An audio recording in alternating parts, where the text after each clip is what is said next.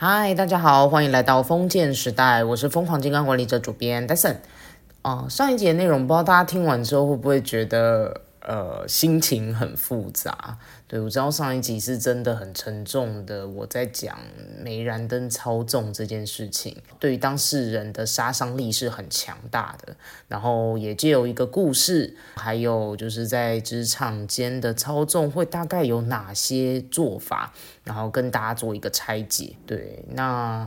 我自己对于这个命题本身有很多的感触，所以当我听到了很多案例跟一些经验，都让我实实在在的感受到这方面事情对大家的影响是非常的深远，所以呢，我才会这么认真的决定要做一个小小的系列，然后来告诉大家说这一件事情，如果真的遇到了，那呃，你要怎么样去看到并且辨识出它来。对，另外的话是，我也更加的想要琢磨在说后面要如何还能够去把它复原，然后找到自己的那个强心脏，我觉得对大家来说也是蛮重要的。OK，那今天这一集呢，我比较想要探讨的是煤燃灯操纵哪一类型比较有可能成为操纵者。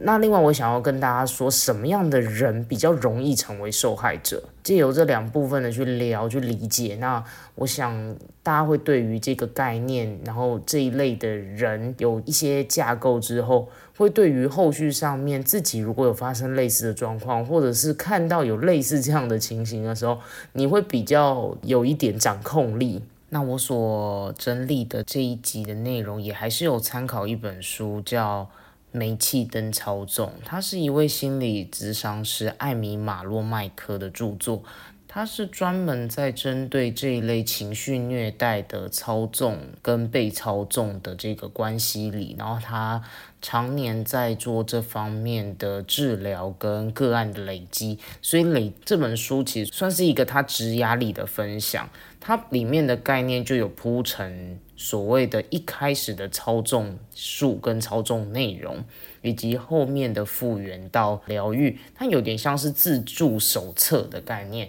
然后让大家可以对于如果说遇到这样子的事情的时候，自己可以怎么去恢复跟理解。所以我觉得他这本书其实内容很多的问题或例句，然后让大家自己可以去深思。那我上一节的内容其实并没有特别提到说，为何这种情绪虐待型的操纵手段，它叫煤气灯操纵。那在这本书里面有提到，就是其实煤气灯操纵这一词，它是来自于崔克麦米尔顿在一九三八年推出的戏剧《煤气灯下》。当时那个戏剧后来还有被改编成电影，而且那时候整个在啊大家看到之后是为之轰动的。他这出剧的故事是在讲说，有一名男子，他以这种操纵跟欺骗的方式，来让自己的太太以为他已经疯了。那其中一种手段就是他他会故意去调整家中煤气灯的亮度。借由这个灯的暗亮，让灯光就是变得闪烁不定。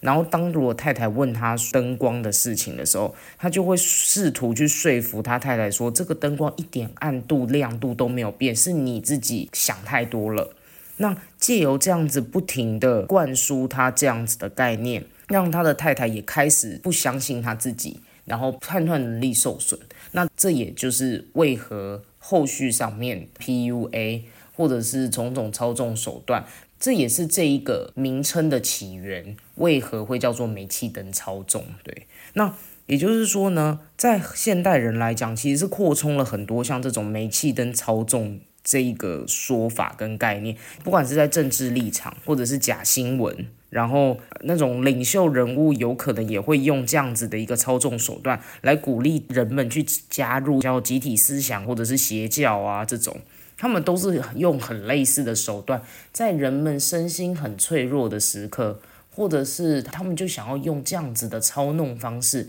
来让你低头，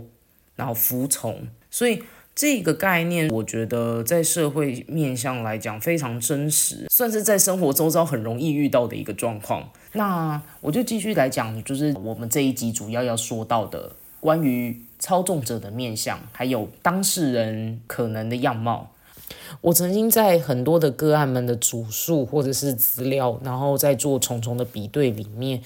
我细细的思考过这件事情，就是为什么操纵者他会想要使用这样子情绪虐待的手段来诋毁目标对象？他们这么做的目的到底是什么？其实有很多时候，这种魔鬼是藏在操纵者的心里面的。他们可能是属于那种自恋型的人格，他们常常需要别人的称赞，他们才觉得自己很优秀，或者是也因为这种自恋型的概念，所以他们觉得自己理所应当就应该要得到一些特殊的待遇，或者是想要透过一些手段来获得一些利益，那他们就有可能会有这样子的情绪。那另外一类的操纵者是，他们曾经有受过像这样人际的疏离，或者是内心感受到非常强烈的寂寞、空洞，或者是极度害怕伴侣离开，或者是关系的离开等等，所以他们也有可能是这一类型的，会开始用贬低爱人的手段来刻意去牵制。那也有可能是一种状况，是他们本来真的就没有什么同理心。然后甚至觉得呢，如果说以伤害他人或者是贬低他人，对他们来讲，他们觉得是一件非常有趣的事情，也有这一种人格。但是所有的贬低与诋毁之下，其实有一个很重要的环节，就是简单来说，就是操纵者的目的就是想要操控受害者。当操纵者选中的目标对象不见得照着操纵者的逻辑来走的时候，他们就有可能会出现用一些手段来算计啊，然后借此操纵一受害者的行为，来让他们对于操纵者开始有近就是八九成以上的服从。那这种时候呢，其实有时候连操纵者他自己都不一定会发现自己其实有可能是情绪虐待的人。嗯，他们只会觉得他们很想要逞他自己的私欲，所以呢去做出这样子一个诋毁别人的事情。那这边的话呢，我想要给大家了解一下，说操纵者他们有可能会讲出的一些话，像是哪些？OK，那在书中的话，其实有归类几个常见的说辞，像是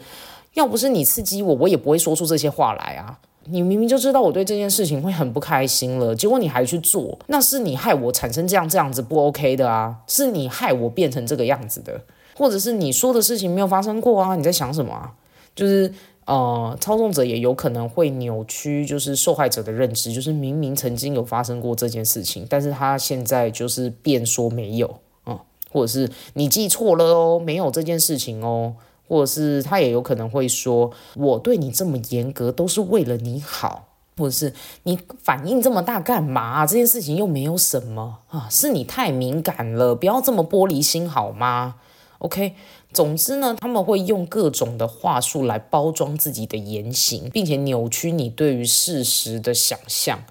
他们做这样扭曲事实想象的概念，就是有点像，既然受害者都已经被冠上了就是太敏感或者是反应太大的这种标签了，所以呢，他们就也应该要默默的去忍受这一切。那操纵者也可以因此不用为他自己的言行去负任何一点责任，或者是停止再继续做这种贬低，然后情绪言语暴力或者是施虐的这种概念。就是他们因为。反正一切都是受害者造成我今天变这样的啊，所以呢，你受害者自己要负全部的责任。就是我个人觉得这是一件非常不负责任的事情。明明实际上很多时候我们的很多情绪，或者是很多的认知或逻辑，是我们自己的想法去造就，是我们很多的想法去衍生出来的，并不是隔壁的那一个人造成你现在这样子的状态。那如果你操纵者的逻辑是这样在走的时候，也就代表他并没有要为他自己的想法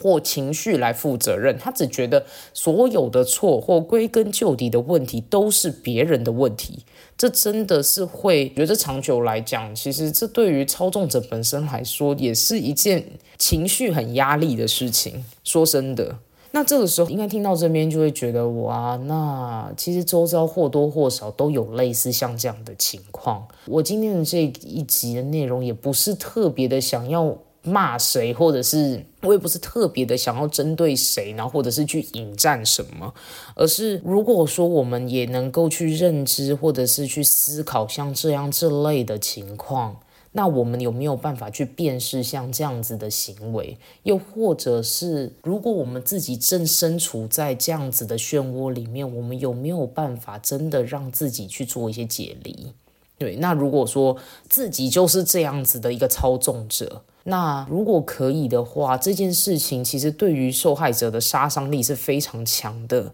能不能够开始去正视你自己？不要再用这样子的一个诋毁他人言行的方式来成全你自己的一些私欲了，好吗？什么样的人容易受害呢？如果你成为受害者的时候，其实会有一种自责或觉得自己怎么会被诓骗的那种很不很心情很沮丧的那种感觉。但是我这边想要说的是，我绝对不是因为你很傻或很笨。而是你绝对是有什么软肋正被操纵者所抓住，而书中点到的概念让我非常的惊讶，也很认同。操纵者往往会挑两种特质的人来加害，像是第一种就是比较容易受伤的人格，或者是。你很值得拥有他的那一种人，那这两种人是什么概念？就是底下的话，我是会有一个目标对象的自我检视，大家可以看一下自己有没有这一类型的心理思考啦。那呃，我这边再继续讲，实际上有些概念的确会让操纵者觉得有机可乘，像是他们会特别去找一些就是希望别人认为他们好相处又亲切的人。并且忽略糟糕的对待那些人，那这类的人，那也因为他们的好相处或亲切，他们其实不太会去点破这种操纵的手段，而易受伤害的人就比较偏向是，因为他们也希望获得认同，那他们也比较会表现出好相处又亲切的模样，并且忽略那种糟糕对待的那些人。而这类亲切好相处的人，就比较不会去点破这种操纵者的行为，所以他会比较有机会成为这一种受害者。那另外一种，我刚刚说的值得拥有，就是他看似就是非常成功而能干，而且引人注意，而且很特别。这种人也特别容易成为目标对象，因为蛮多操纵者其实本身就会被有能力并且有自信的人给吸引，接着他再透过这种拉近对方的距离，然后开始做一些大力夸奖来让目标个案心动。那这也开始出现痒。OK，那慢慢的呢，开始用各类的话术要求目标对象为自己付出，这种时候叫套。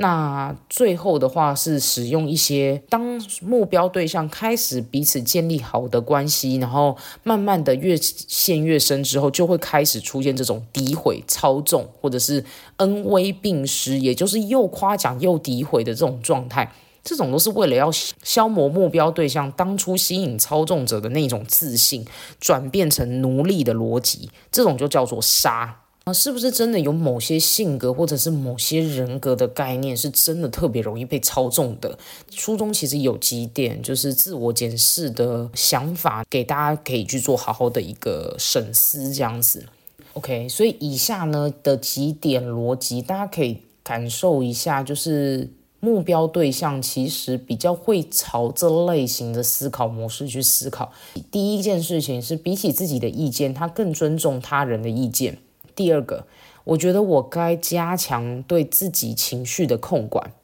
第三个，如果我有了成就而伴侣没有，我会觉得自己伤害到对方。第四个，我担心拒绝别人会让他们伤心。第五个。如果不赞成别人的意见，我会觉得自己在引发争端，所以我会尽量避免。如果上面所说的五点状况，你有超过三点都觉得跟自己心里的想法很符合。那这样就会建议说，你让自己的思想可以去拿捏，然后因为这有可能就是比较高风险群的思考。那我这边的话，借由这一集的内容呢，我就是想要呃告诉大家说呢，好好的去听自己内心的声音是非常重要的。每一个人的意见都有值得被尊重、包容的权利。那在最后的部分，其实我并不反对，就是老板或者是上司，然后老师他们用相对比较严厉的态度来对待后辈。如果说我们在以一个比较严厉的方式来对待后辈，其实某种程度可以让后辈长出一颗更强韧的心脏。我承认，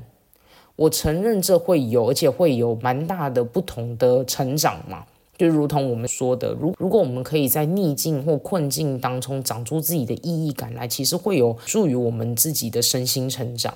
但是我在这一集的内容并没有办法认同的是，如果长辈或上司、主管他们有用的逻辑是双标、诋毁。然后一再的去质疑对方，或者是颠倒你的是非，在背后说你很多的闲话或坏话，我觉得这些就非常的不 OK，这种就是所谓的不适当的上下关系。所以呢，我们必须要非常强力的去正视这个概念，是我们并不是表示说现在主管或上司在教导后辈只能用爱的教育，然后未来就再也不能够骂人，然后呢都要非常的温和。因为我也相信我们人有的时候真的也是蛮皮的，也不太拿捏这个分寸。但是如果说是用我们刚刚以上的那几项，就是相对来讲，你我们要去合理的辨识，说我们并不是在一个大家是很认。认真的在工作，我们要如何的把这个工作推进做到更好的程度，而是一而再再而三的有一些其他的操纵手段来对付你。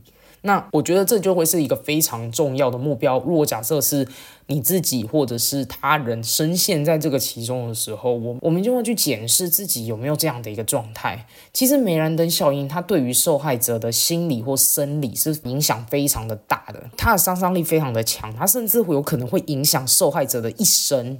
所以呢，我认为在现代的社会里面，明辨是非是非常重要的一个概念。我们应该要试着去辨识自己的状态跟别人的状态，然后来慢慢的去避开各种这种关系上的危机。这就很像是我们不可能要求周遭的人都对我们善良，但是我们得要先准备好一个盾牌，让自己不去受伤。所以我们要用更快速有效的方式来辨别这种有毒的关系。那我真心的在我生活周遭真的遇过很多很多个案，不管是家人、职场或者是爱情的关系里面，被这样子的情境弄得非常的痛苦，也很折磨。所以这才让我很确定，就是说，透过个小系列的内容，很想要好好的去厘清这个概念。并且慢慢整理出来，然后陪着大家，就是走出这一段就是很悲痛的历程。那我最后想要跟大家说的是，在关系里，你不一定要够好才值得被尊重。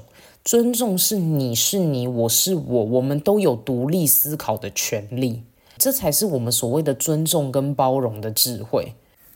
那这一集的内容呢，主要就是分享说操纵者与被操纵者的一些面相。那如果说有从 EP 四十七集听到现在，你们应该就会很熟悉所谓梅兰登操纵，它会有哪些迹象跟哪些手段，会在生活周遭里面发现。那不管是在家庭、爱情，甚至是工作、职场。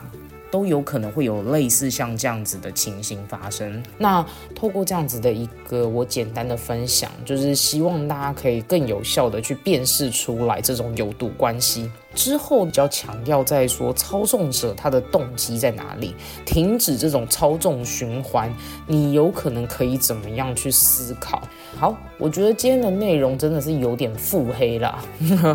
但是我真的觉得这个概念对大家来说是真的蛮重要的，也希望大家可以慢慢的去理解。我不认为世界上有所谓的绝对的真理，但是我相信让很多的真实能够去做辨别跟感悟，这种时候会对自己的一种内心的强大会有一个蛮好的支撑作用。嗯，OK，如果大家喜欢这一集的内容，欢迎帮我分享给更多的人理解，就是这个概念。那就今天就分享到这边喽，让我们一起活出健康任性，累积你的生命超能力。我们下一集再见喽，拜拜。